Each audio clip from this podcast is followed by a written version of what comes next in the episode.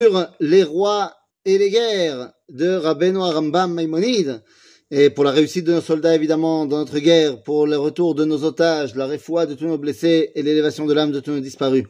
Les amis, nous sommes arrivés au chapitre 9 de Ilchot Melachim du Rambam. Et dans le chapitre 9, alors à la fin du chapitre 8, on a expliqué qu'il y avait, si quelqu'un était non-juif et voulait se convertir, ben, il peut se convertir, mais s'il veut être ce qu'on appelle ger toshav, c'est-à-dire rester goy, mais accepter les sept lois de Noach. Eh bien, le Rambam nous dit ça, ben, eh, ben, maintenant je vais vous expliquer c'est quoi les lois de Noach. Et donc dans la halacha Aleph, le Rambam va nous expliquer eh, comment ça s'est passé cette histoire de Ilchot, mais la, de, de, de, de mitzvot ben Noach. Alors, nous dit le Rambam, Al shisha dvarim nitztava adam arishon. על עבודה זרה, ועל ברכת השם, ועל שפיכות דמים, ועל גילוי עריות, ועל הגזל, ועל הדינים. Nous dit le Rambam, donc il y a six mitzvot que Adam Arishon a déjà reçus. D'abord, l'interdiction de faire de l'idolâtrie. Ensuite, le fait de reconnaître Dieu. L'interdiction de tuer. L'interdiction d'avoir des relations interdites avec ses proches, avec les sept proches le, le, la femme de son prochain, le père, la mère, le fils, la fille, le frère, la sœur. Euh, à la gazelle, pas de voler, valadinim, et qu'on doit mettre en place des tribunaux pour juger les autres mitzvot. Donc ça, c'est les six premières que Adam Arishon a reçues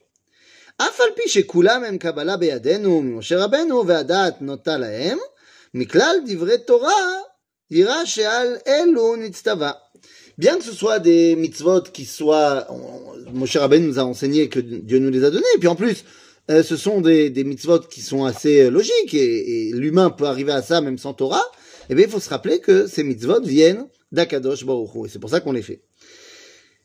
Et là, le rabbin nous dit, Osif le Noach ever tochelu. Il a rajouté à Noach une septième mitzvah qui est d'interdiction de manger d'un animal vivant.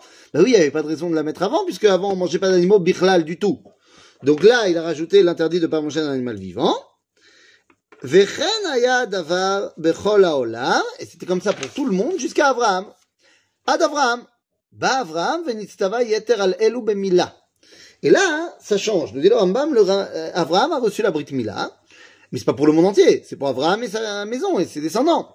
Itpalel shacharit, il a mis la tfila en place de shacharit.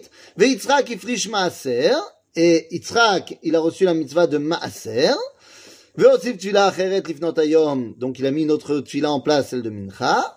Ve'yaakov osif gidanaché, Yaakov a reçu la mitzvah de gidanaché qu'on n'a pas de manger dans l'animal, le nerf sciatique. Ve'osif tfila tarvit. Il a rajouté la prière de Harvit du soir. Et